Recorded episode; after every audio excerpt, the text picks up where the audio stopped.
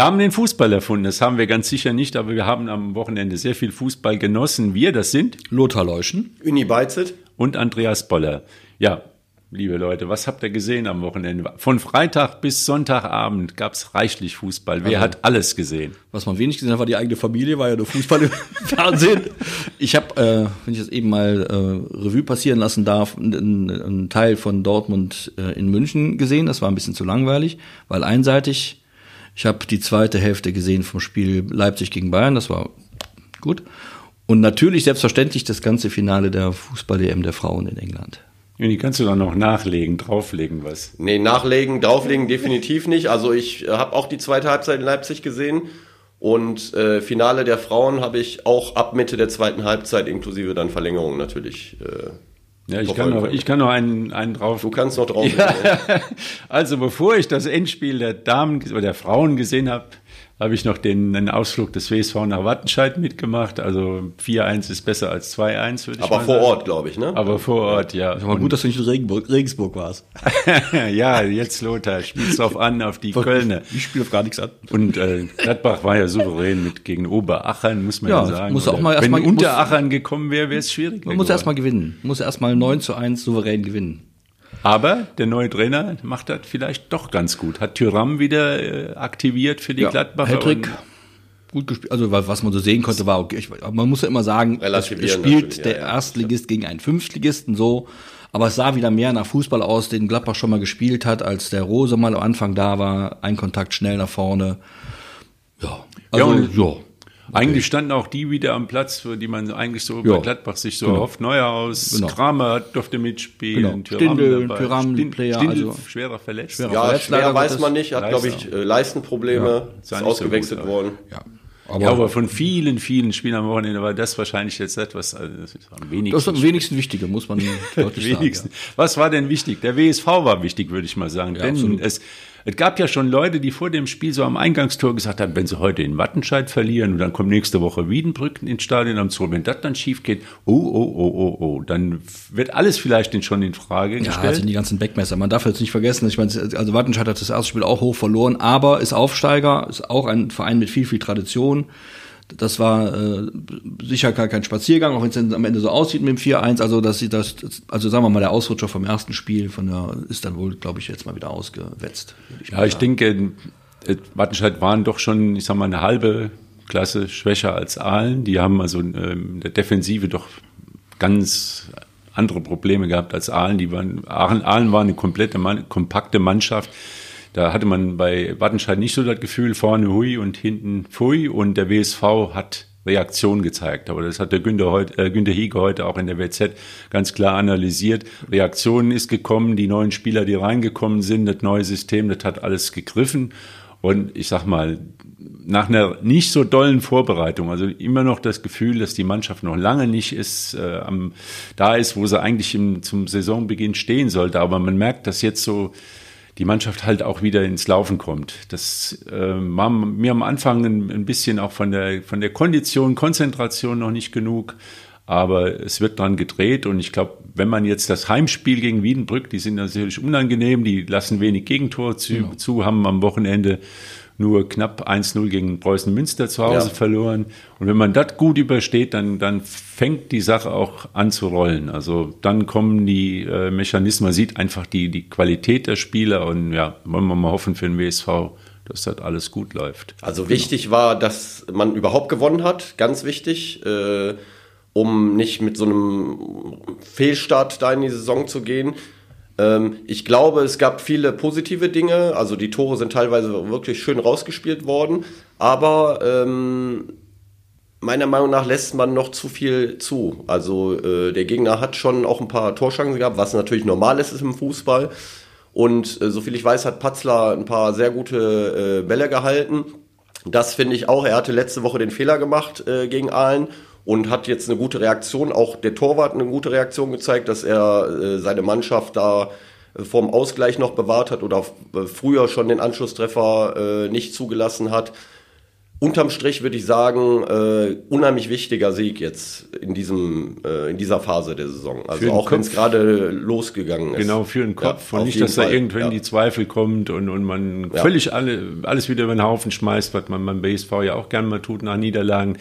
Also die Nummer, die müsste jetzt gegen Wiedenbrück müsste das der nächste Schritt gemacht werden, dann wäre der WSV, glaube ich, wieder auf dem, auf dem richtigen Weg. Ich glaube, also dass man, dass man so eine, die, die, die Entwicklung einer Saison, die kannst du, glaube ich, so nach, nach acht bis zehn Spieltagen mal absehen. Ja. Also weil dann kommt immer noch viel Spieltage, da kann so viel, kann so viel passieren. Also insofern, das, das ist sicher so eine, so eine, man muss sich erstmal so einfiedeln da in diese, ja. in die Saison, nehme ich mal an. Und die Mannschaft, die ist ja trotz vieler Spiele, die sie hatte, diese, diese auch an vielen Positionen neu. Also das muss sich auch zusammen spielen und das wird auch geschehen.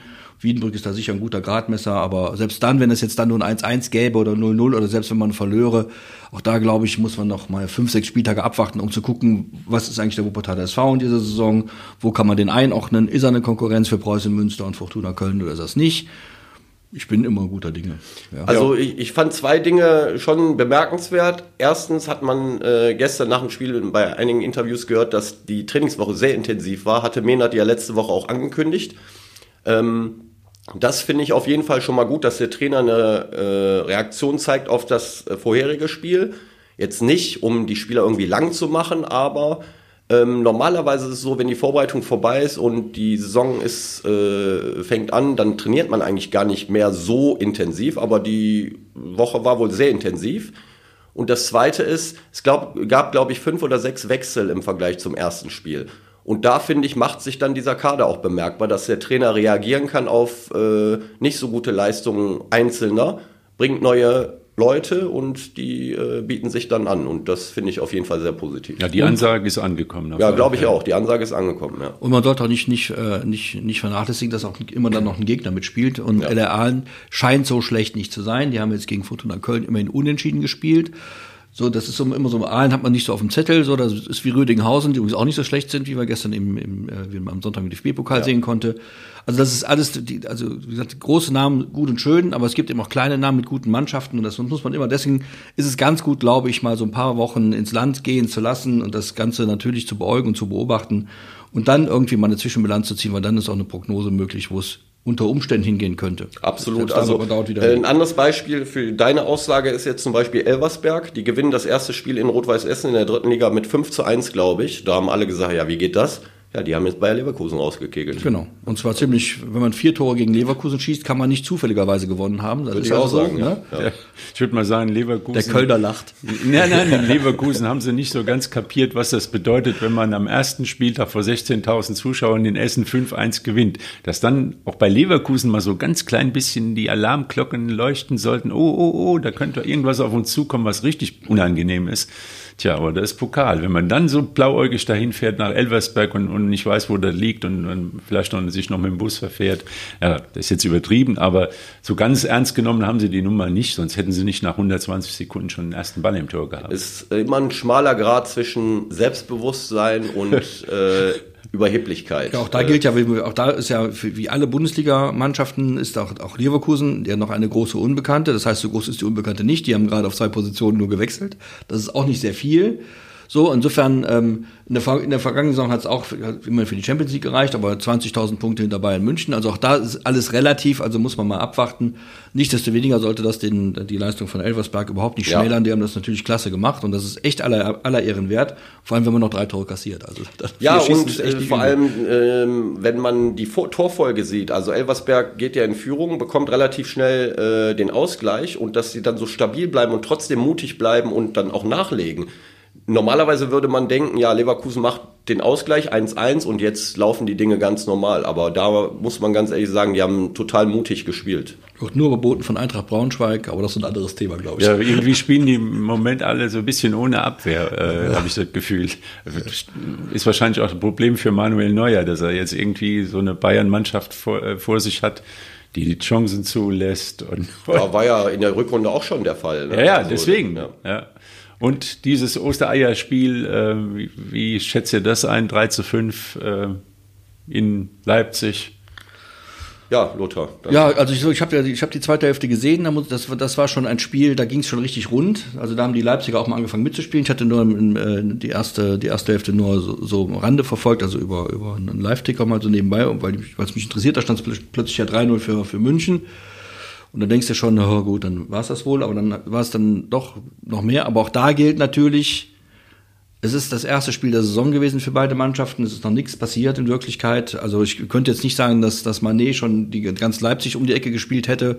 Aber der ist sicher gut. Und genauso könnte, könnte ich auch nicht sagen, dass jetzt Konrad Leimer sich da in die Herzen der Bayern gespielt hätte, aber das ist auch sicher gut. Also aber der Rangnick hat massiv Werbung gemacht für ihn. Also irgendwie ja. scheint er der Berater zu sein oder er will sein Spieler ja, der, aus der, der österreichischen der Nationalmannschaft. Kann ja, der kann ja auch was. Also ja, aber der weltbeste Spieler auf der ja, Position. Das, ja, das ist halt er gesagt, über ja, ja, Rangnick, ja, ja, das, wow, ja, ja aber das ist halt, wenn, ja, die müssen halt, das ist halt, wenn er da 90, ich glaube, das ist, da muss ja auch mal die Kollegen der Sportjournal äh, äh, hier im Fernsehen auch mal 90 Minuten irgendwann erzählen, ist auch nicht einfach. Also, ja gut, man hätte schon mal so heran. Das machen wir immer so schnell Schluss. Aber wie gesagt, er, er pries ihn an wie ja, sauer ja. Ja, der hat natürlich Qualitäten, die äh, definitiv sehr, sehr gut sind, aber als weltbesten Sechser ihn jetzt zu bezeichnen wird. Ich wollte, aber du hast, um auf deine eigene Frage zurückzukommen, wenn man sich allein mal die vergangenen drei, vier Tage und, und jetzt haben wir Montag heute, wir machen das ja immer montags, hm. und heute Abend wird uns dann an diesem Montagabend wird uns noch ein weiteres Spiel kredenzt, ja, das ist der Traditionskracher zwischen dem ersten FC Magdeburg und Eintracht Frankfurt. Ich steige da aus. Die, ich auch, heute Abend steige ich auch aus. Ähm, ich frage mich, ähm, ähm, also wir reden ja über, über Begrenzung der, der, der, der Ware, um die Nachfrage zu erhöhen. Und es wird schon, bevor die Saison überhaupt losgegangen ist, wir reden ja noch nicht von Bundesliga, wir reden noch nicht von, von Champions, Champions League, League, und dem anderen Gedöns, was da alles noch so ist und dem wunderbaren neuen Cup, den sie da erfunden haben, wird schon der Markt geflutet. Das ist ja. Überflutet. Ich möchte fast sagen, überflutet, ja. Ich glaube, also die Gefahr ist sehr groß, dass dann irgendwann mal Sättigung einsetzt, vielleicht aber auch nicht.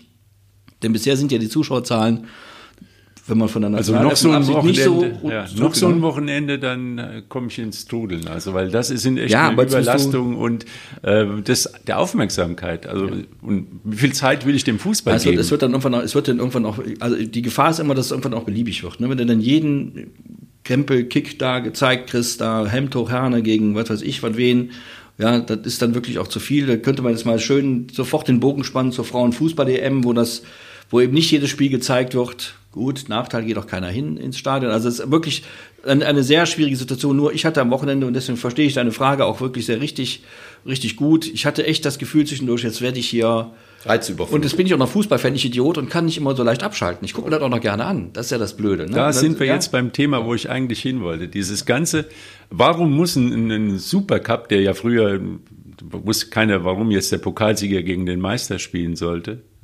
Und dann auch noch mal, noch mal auf internationaler Ebene. Warum muss das an einem DFB-Pokal-Wochenende stattfinden? Warum muss dann auch noch mal irgendwie ja gut, die Fußball-EM passt dann auch wieder da, da rein. Finale, ja. Aber dann kommt dann ein Spiel äh, Wattenscheid gegen äh, Wuppertal SV. Wattenscheid ist aufgestiegen. Dann denkt man, ja, da kommen bestimmt mal viele, ja, 2000 Zuschauer. Mehr, mehr kommt da nicht.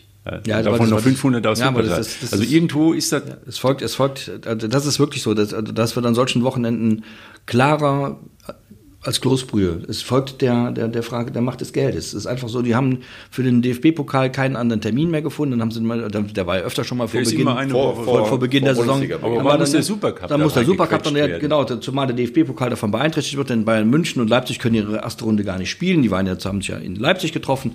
Das ist schon wirklich krank. Also, also, also sagen wir mal, es hat so ein bisschen, es hat so ein bisschen die Gefahr, wirklich krank zu werden. So. Und ich glaube, dass irgendwann auch mal möglicherweise doch mal der, der überreizt ist. Der Luftballon wird immer mehr also aufgeblasen, also das ist genau. die Geschichte. Gell? Also die Turniere werden ja auch ständig äh, angefüttert, damit auch wirklich jeder spielen, mitspielen darf der, und, und, keiner aus der Quali rausfällt. Ich hätte es auch, nicht, ich hätte es auch nicht schlimm gefunden, wenn man jetzt bedenkt, dass dann, wie gesagt, gestern Abend äh, oder am Sonntagabend war dann das, das Finale der, der Frauen-EM äh, wie ich finde, auch ein sehr spannendes und gutes Spiel. Und parallel ist eben DFB-Pokal. Auch das ist nicht besonders, nicht besonders respektvoll, ehrlich gesagt. Ich finde, das ist eine, da, da, hätte man also als DFB auch mal sagen können, da müssen wir eben mal 14 Tage vor, oder wir machen noch mal eine englische Woche irgendwie und in dieser, ich weiß, alles bei 5000 Spielen pro Woche nicht so einfach, aber ich fand es ein bisschen komisch, dass gleichzeitig zum Beispiel so ein Spiel, also wirklich gleichzeitig so ein Spiel war, wie, wie jetzt zwischen äh, Eintracht Braunschweig und Hertha BSC. Auch ein sehr spannendes Spiel offenkundig. Traditions, so. Äh, und, und, und, ne, und während dann in, in, in England die, die, die Nationalmannschaft der Frauen versucht, Europameisterin zu werden und dann ist das, ich fand es irgendwie irgendwie ein bisschen blöde. Also irgendwie auch nicht besonders respektvoll.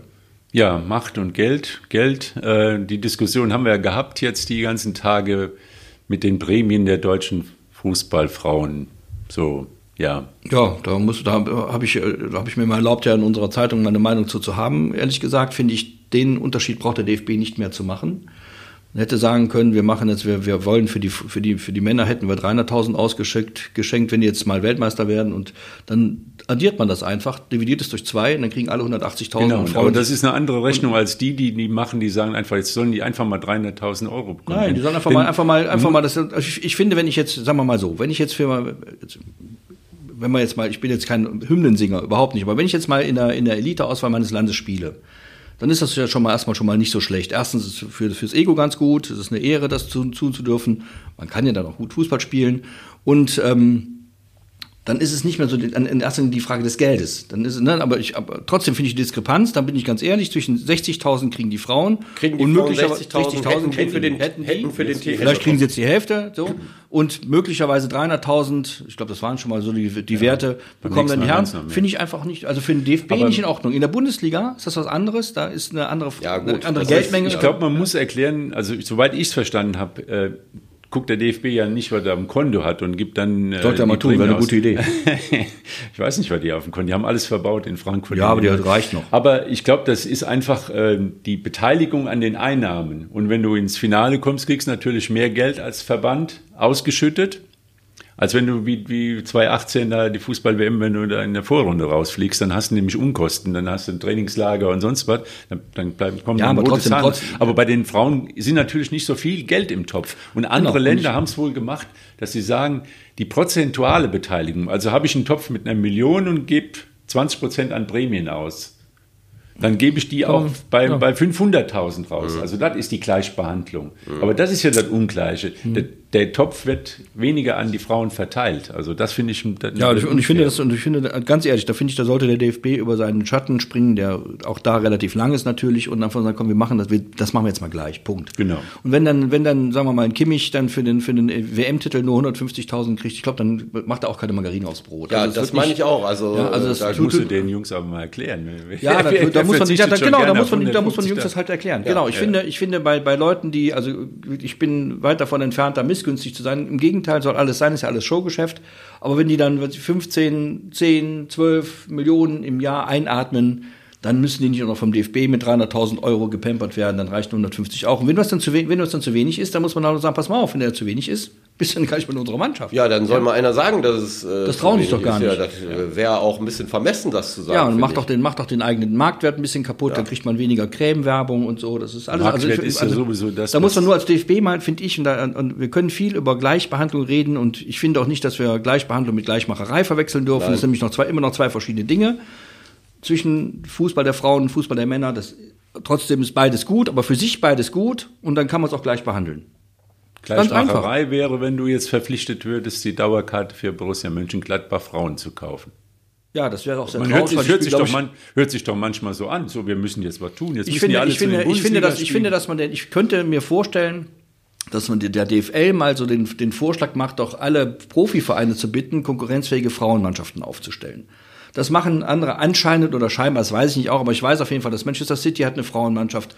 Ähm, äh, Liverpool hat, glaube ich, auch eine. Also die, das, da, da scheint das zu klappen. In Frankreich nicht ganz so In verbreitet. England sind sie da schon wesentlich weiter, glaube ich. Und das kann man ja tun, wenn man, also erstens hat es den Vorteil, dass das dann für die Vereine, wenn die das gut machen, auch andere Marktmöglichkeiten, man kann ja auch Frauen, Fu- Fußball der Frauen, Frauenfußball kann man nicht sagen, äh, kann man ja auch vermarkten. Ne? Sieht man ja in England, sieht man in Frankreich, Spanien. scheint in Spanien, da scheint dann irgendwie zu klappen. In Brasilien geht das übrigens auch nicht so schlecht, soweit ich das weiß. Also man kann das ja tun, wenn man es dann von oben anleitet und, und, und sagt, wenn, wenn der DFB die Vereine zwingen kann, ein Nachwuchsleistungszentrum zu erzeugen, dann kann doch die DFL mal doch nahelegen, dass außer Bayern München, Freiburg und Wolfsburg auch mal andere Bundesligisten. Ich habe jetzt von der Frauenmannschaft von Borussia Dortmund noch nichts gehört, ehrlich gesagt. Es gibt und, aber und, eine. Ja, die spielt wahrscheinlich genauso wie Gladbach in der dritten Gurkenliga und kriegt dann dauernd wie acht Hütten oder so, ne? Aber ich glaube, ähm, dass auch viele äh, Mädels, äh, junge Mädels, kleine Mädchen sich durch diese EM inspirieren lassen und jetzt auch mit Fußball Ja, anfangen. und ich merke das an unserer Fußballschule, die wir äh, in den Schulferien immer machen. Also ähm, ähm, da bei den Schulen, die wir bisher gemacht haben, da sind auch immer ein paar Mädels dabei und die kicken richtig gut. Ja, warum also, auch nicht? Man ganz ehrlich, äh, Ich weiß noch, ich kann, ich kann mich an meine Jugendzeit erinnern, da spielte bei uns ein, ein, auch, ein, auch ein Mädchen mit, in, bis zur C-Jugend oder sowas, durfte die mit uns auch gemeinsam trainieren. Danach nicht mehr, wurde die dann irgendwie 14, dann durfte sie sich dann verabschieden. So, das war damals, für uns war das gar kein Problem, haben wir gar nicht weiter darüber nachgedacht. Die konnte nämlich auch noch ganz gut spielen, nebenbei bemerkt, und das war für uns auch vollkommen egal. Und das heißt, er hat ja also so ein bisschen nachgelassen. Jetzt ist eine Chance durch diese Frauen-EM auch, dass man sowas mal ein bisschen äh, forciert. Und da, ich finde aber, dass da eben alle Beteiligten, der DFB auf seine Art und Weise mit den Prämien und mit Fördermöglichkeiten sicher auch, und aber auch die DFL, da was tun muss. Da muss, das muss eben jetzt, finde ich, jetzt muss man den man versuchen zu nutzen. Schwung, wenn, wenn das Halbfinale zwischen Frankreich und Deutschland 12 Millionen Menschen in Deutschland geguckt haben, dann ist das doch eindeutig ein Beleg dafür, dass sowas doch einen Markt hat. Also es scheint doch irgendwie zu sein, dass wenn die da gut spielen, wenn das, wenn das kurzweilig ist, und das ist bei dem Ja. Fußball der Frauen wirklich so, in vielen Spielen, nicht bei allen, aber das ist bei den Männern ja noch schlimmer mitunter, dann muss man das doch jetzt nutzen und sagen, jetzt Ja. müssen wir da mal Strukturen einziehen, die dazu, die dazu führen, dass diese jungen äh, äh, Spielerinnen, die jetzt da bei euch in die Fußballschule kommen, auch eine Perspektive haben, zu sagen, dann spiele ich mal bei, den- bei, bei den WSV-Frauen vielleicht mal oder spiele bei den Frauen von Schalke 04 oder was weiß ich was alles, um Ja. da auch so, einen- so einen Anreiz zu haben. Denn sonst läuft das ja auch ins, Leer, ins Leere irgendwann, dann sind die wieder weg. Da wäre doch schade. Ja. Aber wie gesagt, ich glaube, ähm, halt verpflichten lässt sich nichts, also zwingen lässt sich nichts. Man, das muss jetzt auch in den Vereinen, muss, muss der Ball da auch aufgenommen werden. Ich glaube, in den Vereinen ist wichtig, weil in den letzten Jahren ging ja auch die, äh, die Zahl der Mädchen, die Fußball spielen oder zum Fußball gekommen sind, zurück. Und da müssen die Vereine halt eben die Augen aufmachen.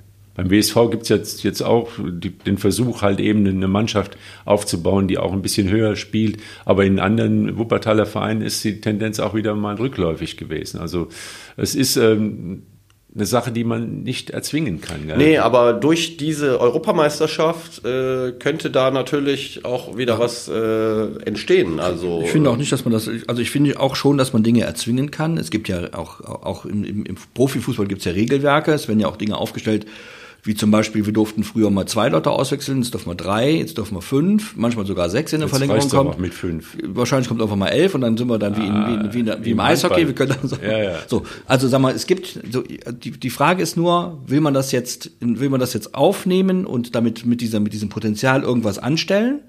Oder wartet man, dass sich irgendwas entwickelt? Das würde ich nicht empfehlen, denn dann entwickelt sich nämlich gar nichts. Ja. Dann ist nämlich das, das alte Problem wieder Aktiv im Fußball der Frauen ja. in der Frauenbundesliga. Bei allem Respekt, die sind jetzt abgestiegen. Wenn SC Sand in der Frauenbundesliga spielen kann, dann bedeutet das, dass in dieser Frauenbundesliga Und Hoffenheim? ja, Hoffenheim ist eine andere Sache. Sie haben, ja, da, ist- da steckt auch schon ein bisschen, ein bisschen mehr Möglichkeiten. Vielleicht hinter. steckt bei Sand ja, auch viel Geld drin. Ja, die sind jetzt gerade abgestiegen, sagen und klanglos. Ich weiß es nicht ganz genau, ob das so ist. Auf jeden Fall scheint es mir so zu sein, dass das Aufsteigen in die Frauenbundesliga noch leichter möglich ist, was sicher auch mit den finanziellen Strukturen zu tun hat. So. Kann man ändern, kann man versuchen zu ändern. Ja. Nicht, dass dann wieder Geld die Welt regiert, aber ich finde, dass, dass eben Profitum auch eine gewisse Finanzkraft braucht. Das geht nämlich nicht mit Straßenkicken auf die Dauer. Das braucht dann auch schon Strukturen, die Geld kosten. Und ich finde, jetzt ist eigentlich eine Chance. Es scheint jetzt eine Chance zu sein, dass sich DFB, DFL und alle, die da auch noch mit beteiligt sein können, die ich jetzt natürlich nicht kenne, mal was überlegen, wie kann man diesen Schub nutzen. Und zwar am besten anfangend heute Nachmittag, wenn die Mannschaft in Frankfurt empfangen wird, danach sich mal überlegen, was können wir tun. Denn in 14 Tagen ist der Hype schon wieder weg. Und ja? äh, ich glaube, nächstes Jahr ist auch eine Weltmeisterschaft. Das ist so. Äh, so viel ich Genau, weiß. das ist die nächste Chance, ist halt da wieder mal im Rampenlicht zu stehen. Ja, absolut. Ja, wir brauchen, wir brauchen, ich glaube, dass der Fußball der Frauen, glaube ich, wirklich eine, eine, eine, eine konkurrenzfähige Bundesliga braucht, wo wirklich Mannschaften spielen. Das- Es hat eben keinen Sinn, wenn Bayern München, was weiß ich, gegen wen spielt ja. und dann spielen die, gewinnen die 12-0. Das funktioniert halt nicht. Und das Ja. kommt halt zu häufig vor. Wenn die dann in der Saison 120 Ja. Tore schießen, das, das, dann funktioniert's nicht. Es war auch so ein bisschen das Problem der Nationalmannschaft. Wenn man die gesehen hat, da haben die meistens 7, 8-0 gewonnen und man hatte nie das Gefühl, dass die richtig gefordert werden über Jahrzehnte. Jetzt mal die, oder die, die goldenen 90er und 2000er und dann so 2011 war die Enttäuschung bei der eigenen WM und dann, ja, und dann hatten, sind sie so ein bisschen in, im, im Schatten geblieben. Und jetzt hat man so das Gefühl, das ist auch ein konkurrenzfähiges Turnier. Ist überhaupt ein schönes Turnier gewesen mit 16 Mannschaften. Also es eine klare, genau, war, klare genau, Geschichte. Überschaubar. Es war, es war ein ganz, also es war kaum, klar war es schon Gefälle, aber es war jetzt kein so riesengroßes Gefälle. Ähm, die Norweger hatten ein bisschen den Füßen, Konkurrenzfähig. was eigentlich nicht üblich ist. So, und die Finnen, also Finnen Alle 16 waren Aber es war Konkurrenz, ja. genau. Es war Die Atmosphäre in den genau. Stadien war auch super. Ja. Also Ja. Und das Schöne war, es war nicht irgendwie ein Gemurks. Wir haben ja vor, vor zwei Wochen mal erinnert an die Schande von Gijon. Ja, äh, dass, man, dass die Funktionäre Regeln aufstellen, wonach äh, solche Turniere da völlig äh, aus dem Ruder laufen, halt Deutschland gegen Österreich. Und, aber da ist mir eingefallen, 1972 gab es noch ein viel schlimmeres Ding. Äh, Spiel um den dritten Platz bei den Olympischen Spielen. Da wurde vorher gesagt, wenn in der Verlängerung, wenn die beiden Mannschaften in die Verlängerung gehen und es gibt in der Verlängerung keinen Sieger, dann kriegen beide die Bronzemedaille. Das war eine tolle Idee. Super Idee. Super. Kann man ja, doch bei, bei Gold auch so machen. Mit dabei sein ist alles Idee. Aber ich finde, ich finde viel schlimmer. DDR gegen Sowjetunion. Viel schlimmer finde Könnt ihr euch mal vorstellen, wie das Spiel ja, ausgegangen ja, könnt ist. Könnt mir vorstellen. Genau. 2 zu 2 und dann haben, genau. die haben, die haben 120 Minuten ich, die Bälle hin und her geschoben. Ich fühlte mich gestern zwischenzeitlich erinnert, das habe ich gar nicht gesehen, als, da war ich zu klein, an 66, als der deutschen Mannschaft ein Tor eingeschenkt wurde, das da eindeutig keins war. Gestern gab es dafür einen eindeutigen Elfmeter nicht, der einer war. Also ich finde, es hat sich wiederholt. Die Geschichte wiederholt sich an der Stelle. Wollte man nur, wollte ich nur mal erwähnen. War aber schwierig zu sehen, ne, Lothar? Ne? Also ich finde, wenn man, ja, wenn man stockblind war. Und, Wie 2010, äh, als der englische Kopfball ja meterweit vor der Do Torlinie der Deutschen niederging. Ja, genau. Ich weiß gar nicht, wovon du Das war aber kein Kopfball. Nee, es war ein Fernschuss. Ein Fernschuss? Fernschuss. Ja. Hörst war das. Aber ja, der ja, Neuer genau. hat es ganz eindeutig gesehen. Der war dermaßen auf der Linie. Ne, weiter noch. Aber gestern, das war natürlich, also ich will jetzt nicht hier äh, zu weit gehen, aber man kann schon von einem kleinen Skandal ja, das war, also, das, das gehört sich, das Endspiel also, sollte sowas nicht passieren. Ja. Wie dem auch sei, ich finde, ich hätte unserer Mannschaft das, den, den Sieg natürlich gegönnt und, und war auch besser an der Stelle. Unabhängig davon haben sie trotzdem klasse gespielt und das war wirklich Werbung für Fußball. Und ja. damit meine ich jetzt nicht Frauenfußball, das war Werbung für Fußball, weil man da mal gesehen hat, was alles möglich ist, wenn mit Leidenschaft und Freude und, und, Tempo. und, und Teamgeist ja. gespielt wird. Also was die Leute da, also die Engländerinnen ja auch, was die da rauf und runter gerannt sind, aller Ehren wert. Also wirklich Respekt, das würde ich mir von manchen Bundesligisten im, bei, den bei den Herren mal wünschen. Geht Man muss auch sagen, wieder leider wieder eine deutsche Tradition. Die Schlüsselspieler fehlt im, im entscheidenden Spiel. Ich fange mal an. Äh, 2002 Ballack fehlt im Finale gegen Brasilien. Ja, was war das beste Spiel der Mannschaft? Ja, trotzdem mal mit Ballack wäre es nochmal anders gewesen. 2006 fehlt Frings im Halbfinale gegen Italien. 2010, wer hat gefehlt? Große Frage. Habt ihr nicht? Wisst ihr nicht? Thomas Müller fehlt wegen der, wegen der deppigen äh, zweiten gelben Karte, der damals in Überform war und schon fünf Tore geschossen hat. Im Halbfinale gegen Spanien? Ja. 2-10. Aber ich glaube, ja gut, ist alles hypothetisch, aber wie auch immer, aber gestern hat Alexander Popp gefehlt. Ja. Er hat sich ja. verletzt, glaube ich, beim Aufwärmen. Ne? Trotzdem, ich in, in, in, äh, erinnere nochmal an einen Lattentreffer, den es auch noch gegeben hat und ein paar gute Chancen, die noch da, also insofern doch, da fehlt ich find, schon. Ja, aber ich finde es immer so ein bisschen, ich fand das, ich habe das im Nachhinein so ein bisschen bedauerlich gefunden, ehrlich gesagt, dass alles so an dem Fehlen von, von Alexandra Popp aufgehängt worden ist. Das hat so ein bisschen, so ein bisschen diskreditiert die Leistung der anderen. Das war nämlich trotzdem eine gute Leistung und. Ja, aber so. wenn man jetzt sieht, die, die Schlüsselspieler, wir hatten das auch letzte Woche, weil Kevin Pires plötzlich ausgefallen war beim WSV im Mittelfeld. Oh, das war jetzt ein großer, großer Rückzieher sozusagen. Aber er war jetzt am Sonntag gegen Wattenscheid wieder dabei und plötzlich war das Mannschaftsgefüge wieder. Ja, und das Mannschaftsgefüge stimmte wieder. Ja, ist natürlich richtig. Das aber ist die Statik Ende, im Spiel. Am Ende ist es so, es ist so, wie es ist. Und äh, da kann man noch so viel natürlich äh, sagen, wenn sie dabei gewesen wäre. Sie haben trotzdem sehr gut gespielt. Und, so, ne? finde ich auch. Und die hätten noch verdient gewonnen, sie waren nämlich besser. Aber das ist auch egal jetzt. Hätte, hätte, Fahrradkette. Kann man nichts mehr machen jetzt. Dann werden sie im nächsten Jahr Weltmeisterin. Genau. Ist auch okay. Jetzt hat die Saison noch gar nicht richtig begonnen und wir haben schon 100 Spiele äh, ja. gesehen.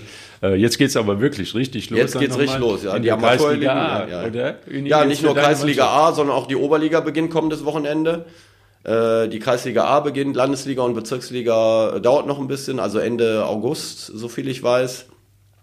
Aber jetzt am Wochenende äh, fängt Ihr der Amateur gegen Wir spielen zu Hause gegen SC Sonnborn, Absteiger aus der Bezirksliga.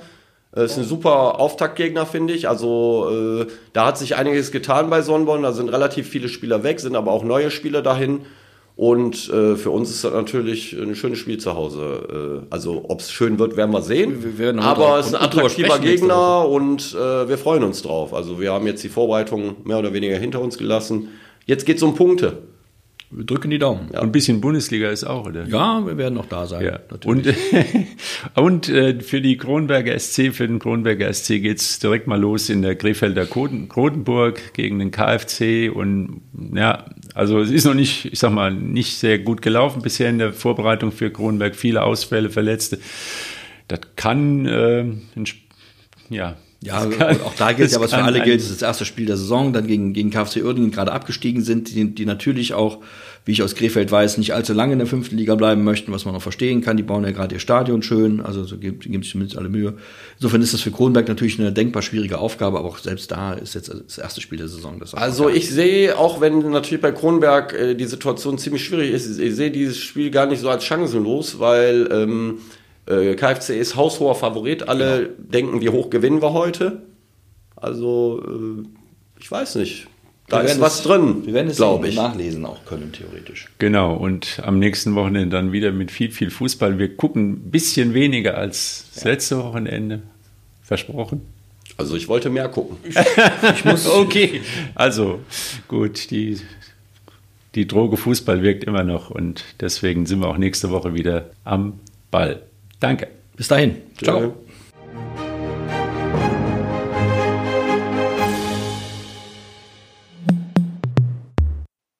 Dies ist ein Podcast der WZ.